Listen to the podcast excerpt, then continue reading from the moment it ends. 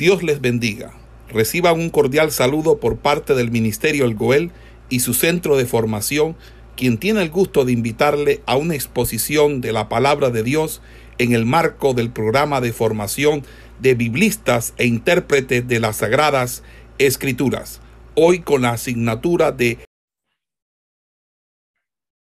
Bueno, continuando eh, con respecto al tema eh, que nosotros estamos eh, tratando en esta mañana de el mensaje, nosotros estuvimos tocando ciertos aspectos, ciertos puntos que deben de llevarse o deben de tratarse al momento de llevar un mensaje evangelístico. Hoy vamos a continuar con otros puntos que también hacen parte dentro del mensaje o la predicación que nosotros debemos de tener. Entonces, mirando esto, eh, vamos a mirar lo siguiente. Hablábamos con respecto a que nosotros debemos demostrarle eh, al creyente, bueno, al no creyente, eh, lo que es su culpabilidad.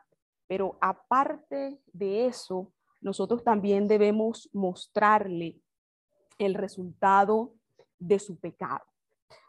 Es ahí donde nos vamos a encontrar con lo siguiente. Mientras mejor nosotros podamos mostrarle a ellos el peligro en que ellos se encuentran, el peligro en que ellos se hallan, más dispuestos estarán a apartarse del pecado y ser salvos. Cuando nosotros nos vamos a Isaías capítulo 59, versículo 2, si usted tiene su Biblia ahí, eh, ábrala, eh, Isaías eh, capítulo 59, eh, versículo 2, nos encontramos con lo siguiente. Pero vuestras iniquidades han hecho división entre vosotros y vuestro Dios, y vuestros pecados han hecho ocultar de vosotros su rostro para no oír. Y cuando nos vamos a Mateo, eh, capítulo 7, eh, versículo 21, vamos a mirar lo siguiente, Mateo 7, versículo 21. Mire lo que, eh, mire lo que dice. No todo el que me dice, Señor, Señor, entrará en el reino de los cielos, sino el que hace la voluntad de mi Padre que está en los cielos, que hay que mostrarle la separación de Dios, mientras que somos pecadores, nuestro final, nuestro destino es una eternidad separado del amor de Dios y de lo que Él tiene o tenía planificado para nosotros. Entonces, esto es algo que nosotros debemos de mostrarle, enseñarle al no creyente, o sea, el resultado de su pecado. Ahora bien, cuando nos vamos a Juan capítulo 8, versículo 34, nos vamos a encontrar también con algo allí. Juan 8, capítulo 34. Y mire eh, lo que nos dice allí. Jesús le respondió, de cierto, de cierto os digo, que todo aquel que hace pecado, esclavo es del pecado. que hay que mostrarle eh, con respecto al resultado de su pecado? La esclavitud al pecado. Es imposible para un no creyente dejar de pecar, porque es que nosotros, por nuestra voluntad propia, nosotros no dejamos de hacer las cosas. No es que hoy yo amanecí, hoy me levanté y dije, no voy a pecar más. No. La persona que no tiene a Cristo en su vida está esclavizada, amarrada, atada a ese pecado que hay en él y que hay que mostrarle cuál es el resultado de su pecado. Esto, esto que dice Juan aquí, de cierto, de cierto digo que todo aquel que hace pecado, esclavo es del pecado. Ahora vamos a mirar también qué nos dice Romanos con respecto a esto. Romanos capítulo 6, eh, versículo 23. Eh, vayan siguiendo allí la lectura en su, eh, en su Biblia. Romanos 6, versículo 23. Mire lo que dice, porque la paga del pecado es muerte, mas la dádiva de Dios es vida eterna en Cristo Jesús, Señor nuestro.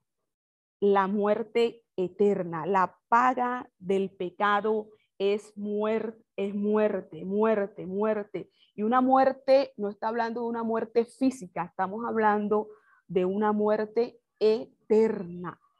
Romanos 6, 23, una muerte eterna. Entonces, todas estas cosas nosotros debemos mostrársela a la luz de la palabra, a través de lo que la Biblia enseña con respecto a cuál va a ser el resultado de su pecado, o sea, dónde va a terminar si no se aparta de él, si no se arrepiente. ¿Cuál va a ser el resultado de ello? Entonces, mire lo que nosotros vamos encontrando a través de las Sagradas Escrituras, a través del profeta Isaías, a través de los evangelios en Mateo, en Juan, a través de Romanos. Y todas estas cosas nosotros debemos enseñárselas, mostrárselas, para que ellos puedan entender, para que ellos puedan comprender, para que ellos puedan tener más claridad con respecto no solamente a la condición en la cual ellos se encuentran, sino cuál va a ser el final de ella si no se apartan. Entonces, mire todo esto. Ahora bien, no solamente está el que nosotros les mostremos su culpabilidad, eh, les mostremos el resultado de su pecado, sino que también está otro punto y es el plan redentor de Dios. Porque si es cierto que ellos están en pecado, pero hay un plan de redención de parte de Dios y eso también nosotros debemos de darlo a conocer o dárselos a conocer a ellos. Mostrarle que hay una esperanza, que ellos sí pueden cambiar, que ellos sí pueden salir de ese estado, de esa condición en la cual Satanás eh, los tiene. Entonces, con esto, nosotros les mostramos, les enseñamos lo que es el plan redentor de Dios. Y mire esto, desde la caída del hombre, desde que desobedeció en el huerto del Edén, Dios ha estado eh, trabajando para restaurar esa relación, esa comunión que fue dañada eh, a causa de la desobediencia del hombre. Esa comunión entre él y el hombre. Dios ha eh, hecho de todas las, las maneras, las formas para volver a restaurar esa comunión con el hombre. Y nosotros a través de las sagradas escrituras, nosotros podemos darnos cuenta de ese plan de redención que Dios tiene para el hombre. Mire esto, Él eligió a Abraham para que de él saliera la nación de Israel, de esta nación nació o salió el Mesías, hablando de Jesús. ¿Para qué? Para destruir las obras de Satanás y de esta manera restaurar la comunión de los hombres con Dios. Y definitivamente el plan de redención de Dios está constituido de varios elementos o de varias partes. Entonces, mire esto. En segunda de Corintios, capítulo 3, versículo 18, nos vamos a encontrar con lo siguiente. Busca ahí en su Biblia, segunda de Corintios, capítulo 3, versículo 18, y mire lo que nos dice allí. Por tanto, nosotros todos, mirando a cara descubierta, como en un espejo, la gloria del Señor, somos transformados de gloria en gloria en la misma imagen como por el poder del como por el como por el espíritu del Señor. Entonces, mire, la redención del hombre, restaurándolo a qué? A la imagen de Cristo. Restaurándolo a la imagen de Cristo.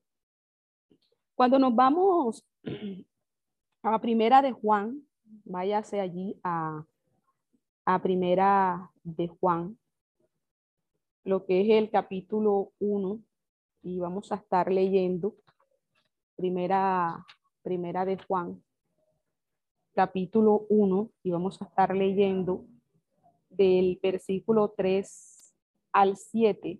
Mire lo que eh, encontramos allí, primera de Juan, capítulo 1, del versículo 3 al 7.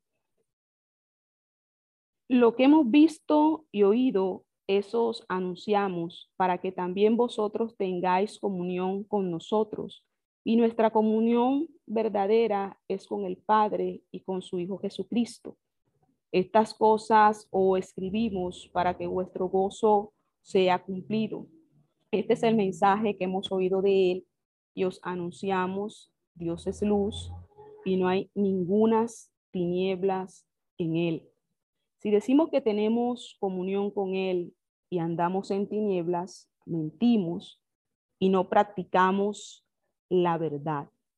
Pero si andamos en luz, como Él está en luz, tenemos comunión unos con otros y la sangre de Jesucristo, su Hijo, nos limpia de todo pecado. hablando de la restauración de la comunión entre Dios y el hombre y entre los hombres. Entonces, mire, mire todo esto. Ahora, si nos vamos eh, Apocalipsis 11:15, vayas allí a, Apocalipsis 11:15, vamos a mirar eh, lo siguiente, Apocalipsis 11:15. El séptimo ángel tocó la trompeta y hubo grandes voces en el cielo que decían, los reinos del mundo han venido a ser de nuestro Señor y de su Cristo, y Él reinará por los siglos de los siglos. La restauración del reino de Dios sobre la tierra. La restauración del reino de Dios sobre la tierra. Ahora, si nos vamos a Apocalipsis 21, eh, 1, Apocalipsis 21, 1, vamos a mirar lo siguiente. Vi un cielo nuevo y una tierra nueva, porque el primer cielo y la primera tierra pasaron y el mar ya no existía más. hablando con respecto de la creación de una nueva tierra. Dios anunció una solución sobre el pecado con el juicio sobre la serpiente cuando nosotros leemos en Génesis capítulo 3, versículo 15. Pero la solución de Dios para el pecado del hombre es la obra redentora de Jesucristo. La obra redentora de Jesucristo. ¿Y qué nos dice eh, Colosenses 1.20? Colosenses, Colosenses 1.20. Mire lo que nos dice. Y por medio de él reconciliar consigo todas las cosas, así las que están en la tierra como las que están en los cielos, haciendo la paz mediante la sangre de su cruz. Y allí en Colosenses 2.9, mire lo que nos dice. Porque en él habita corporalmente toda la plenitud de la deidad. Sea, es la obra redentora de Jesucristo. En Jesucristo Dios está reconciliando a las personas consigo mismo, restaurando su relación con Él. Entonces, todas estas cosas nosotros debemos enseñárselas a el nuevo creyente, porque es que ellos no tienen este conocimiento que está en las sagradas escrituras y la mejor manera para que ellos puedan caer en cuenta de la condición en la que ellos están es que nosotros a través de la palabra le mostremos todas estas cosas. Hay que hacerles entender, comprender cómo son las cosas. Y eso solamente se hace cuando uno enseña. Y a ellos hay que enseñarles, mostrarles por la palabra lo que ella dice con respecto a esto. Eh, Efesios 1, en Efesios 1, del 9 al 10, vamos a mirar ahí Efesios, Efesios 1, del 9 al 10, mire con qué nos vamos a encontrar allí, Efesios 1, del 9 al 10 dice, dándonos a conocer el misterio de su voluntad según su beneplácito, el cual se había propuesto en sí mismo de reunir todas las cosas en Cristo en la dispensación del cumplimiento de los tiempos, así las que están en los cielos como las que están en la tierra. ¿Vio? Él ha dado este ministerio de reconciliación a la iglesia. Él le ha dado este ministerio de reconciliación a la iglesia. El establecimiento de la iglesia, mis amados hermanos, es ahora mismo el paso que Dios está utilizando para que a través de la iglesia se dé a conocer este plan de redención de Dios. Dar a conocer la iglesia debe dar a conocer este plan de redención de Dios, dar a conocer. Entonces mire esto, desde el momento en que Adán pecó, el hombre fue separado de Dios, la comunión, la relación que él tenía con Dios fue completamente destruida, se dañó. Pero mire que la justicia de Dios requiere un pago por este pecado. El amor de Dios proveyó un plan, porque es que Dios amaba, o sea, Dios amaba al hombre y él proveyó un plan para rescatar esa comunión que se había perdido. Entonces, mire esto, podemos mirar el amor de Dios en los siguientes versículos. Y para esto eh, vamos a analizar dos textos bíblicos aquí en la clase. El primero es Juan capítulo 3, versículo 16 y segunda de Pedro capítulo 3, versículo 9. Le voy a dar eh, unos momentos para que usted me analice estos dos textos bíblicos y vamos a compartir con respecto a ellos. Juan capítulo 3, versículo 16, segunda de Pedro, capítulo 3, versículo 9. ¿Qué lecciones nosotros podemos sacar de estos dos textos bíblicos? Ok, entonces vamos a mirar eh, lo siguiente.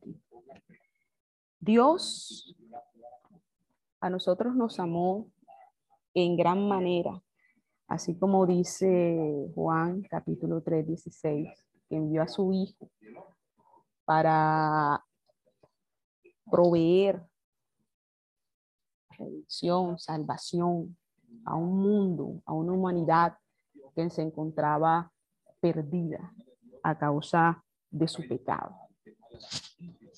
Ya nosotros miramos lo que dice Romanos 6:23 con respecto a que la paga del pecado es muerte. Mire, nosotros somos pecadores y nosotros nada podíamos hacer para proveer o para solucionar el problema en la cual se encontraba esta humanidad. Alguien tenía eh, que morir, alguien tenía que pagar ese precio.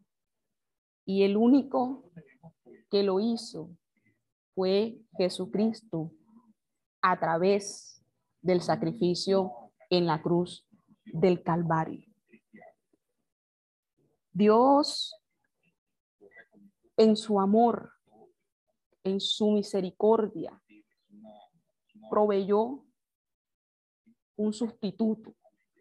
Cuando nosotros nos vamos a el libro de el profeta Isaías, en el capítulo 53, versículo 6, mire con lo que nos encontramos nosotros.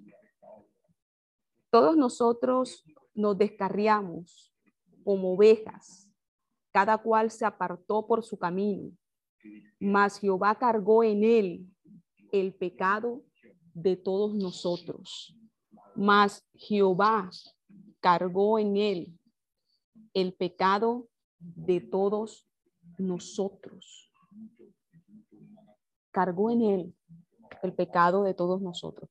Entonces, mire, todas estas cosas, y vuelvo, y usted disculpe que yo sea tan reiterativa eh, en estos temas, es muy importante que nosotros enseñemos, enseñemos a la luz de la palabra todo lo que tiene que ver con el plan de salvación, el plan de redención que Dios tiene para el hombre.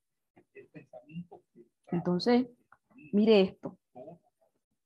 Cuando nosotros estamos evangelizando a una persona, nosotros no podemos atiborrarlo de tanta información, bombardearlo de tantas cosas. Nosotros debemos de ir a un paso a paso e ir explicándole las cosas con calma, con paciencia, no queriendo que la persona enseguida, ¡fum!, todo lo que la Biblia dice, él lo comprenda. No. Ellos son personas que, no, que tienen un desconocimiento total de lo que la Biblia registra. Y por eso nosotros, cuando llevamos esta palabra, debemos de ir dando un poco a poco a las personas. No llenarlas enseguida toda la información porque la persona va a quedar aturdida, quizás enredada, que no va a comprender muchas de las cosas que nosotros les estamos diciendo. Entonces, eso es algo muy importante a la hora de nosotros evangelizar. Entonces, mire esto. ¿Qué es necesario para que él crea o para que él sea salvo? Creo que esa es la primera información que nosotros debemos darle eh, a la persona. ¿Qué hacer o qué creer para ser salvo? Para que él sea salvo. Y mire lo que nos habla el apóstol Pablo en la epístola de Primera de Corintios. Quiero que usted allí vaya abriendo su Biblia, que espero que todos ustedes tengan Biblia en mano. Mire lo que nos dice Primera de Corintios. Vámonos allá, le invito a que usted coja su Biblia y se vaya allí a Primera de Corintios y vamos a mirar qué nos dice el capítulo el capítulo 15. Vamos a estar leyendo del versículo 1 al 4. Primera de Corintios, capítulo 15, del versículo 1 al 4. Entonces, mire lo que dice eh, la palabra. Primera de Corintios 15, del 1 al 4. Además, os declaro, hermanos, el evangelio que, es, que os he predicado, el cual también recibisteis, en el cual también perseveráis, por el cual asimismo, si retenéis la palabra que os he predicado, sois salvos y no creísteis en vano.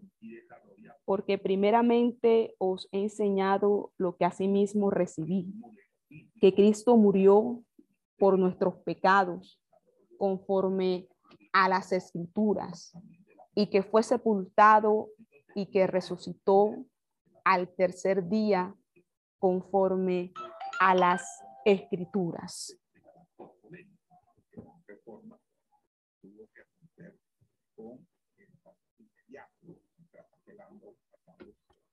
que Cristo murió por nuestros pecados conforme a las escrituras y que fue sepultado y que resucitó al tercer día conforme a las escrituras. Ahora, si nos vamos a Romanos, al libro de Romanos, vaya al libro de Romanos y miramos lo que nos dice en el capítulo 10, Romanos capítulo 10 y vamos a leer allí lo que es el versículo 9 y el versículo 10. Romanos, vayas allí Romanos capítulo 10 y leemos el versículo 9 y 10. Mire qué nos dice eh, las escrituras allí. Que si confesares con tu boca que Jesús es el Señor y creyeres en tu corazón que Dios le levantó de los muertos, serás salvo. Porque con el corazón se cree para justicia, pero con la boca se confiesa para salvación. Acerca de ti, cerca de ti, está la palabra en tu boca, en tu corazón, la palabra de fe que predicamos con respecto a lo que nos dice Romanos. Que si confesáramos con tu boca que Jesús es el Señor y que eres en tu corazón, que se levantó de los muertos, será salvo. Entonces, mire esto, pues la escritura a nosotros nos dice que todo aquel que en él creyere no será avergonzado. Entonces, mire todo lo que conlleva el mensaje al momento de nosotros predicarlos a las almas. Todo lleva una razón de ser dentro de nuestro mensaje, de nuestra enseñanza. Nosotros, aunque predicamos o se predique en las calles hablando de la obra evangelística y del trabajo evangelístico, nuestro mensaje no se da a la loca. Nuestro mensaje tiene un fin, lleva un propósito por el cual nosotros lo estamos predicando. Y mire todo lo que nosotros hemos podido analizar con respecto a este tema, todo lo que conlleva, porque es una sumatoria de cosas que componen el mensaje que nosotros le llevamos a las almas, al no creyente, para que ellos puedan tener una claridad de lo que Dios quiere hacer con su vida. Entonces, para esto, hermanos, inclusive para esto, nosotros debemos de formarnos, nosotros debemos prepararnos, porque a veces creemos que nuestra preparación solamente en, la, en el mensaje y en la enseñanza se lleva cuando predicamos en un seminario, cuando predicamos eh, en una conferencia, cuando predicamos eh, en un culto de doctrina o cuando predicamos en una escuela dominical, pero no le prestamos atención al mensaje que nosotros le estamos llevando a las almas. Hay mensajes que ni le prestan atención y lo que hacen es confundir al oyente, a la persona que lo está escuchando.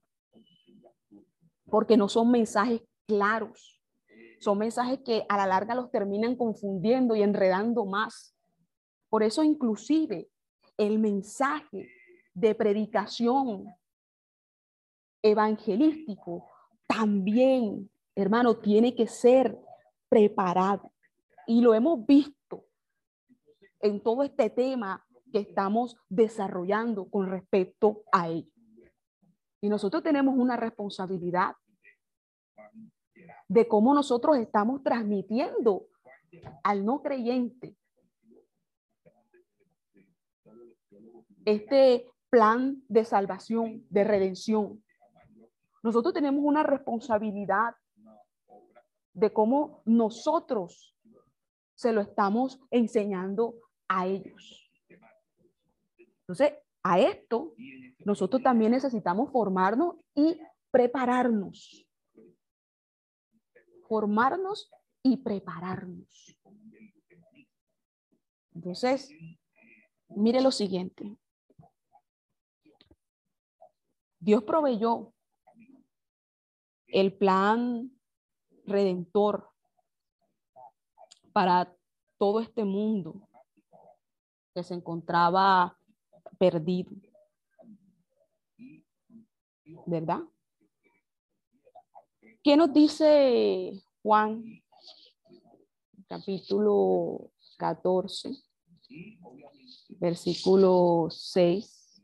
Juan, váyase a su Biblia, abra la Biblia, nos vamos a Juan capítulo 14, versículo 6. Mire lo que nos dice aquí eh, Juan. Jesús le dijo, yo soy el camino y la verdad y la vida. Nadie viene al Padre sino por mí.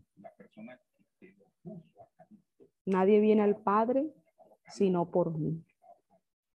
Vámonos a Efesios, capítulo 2, versículo 8.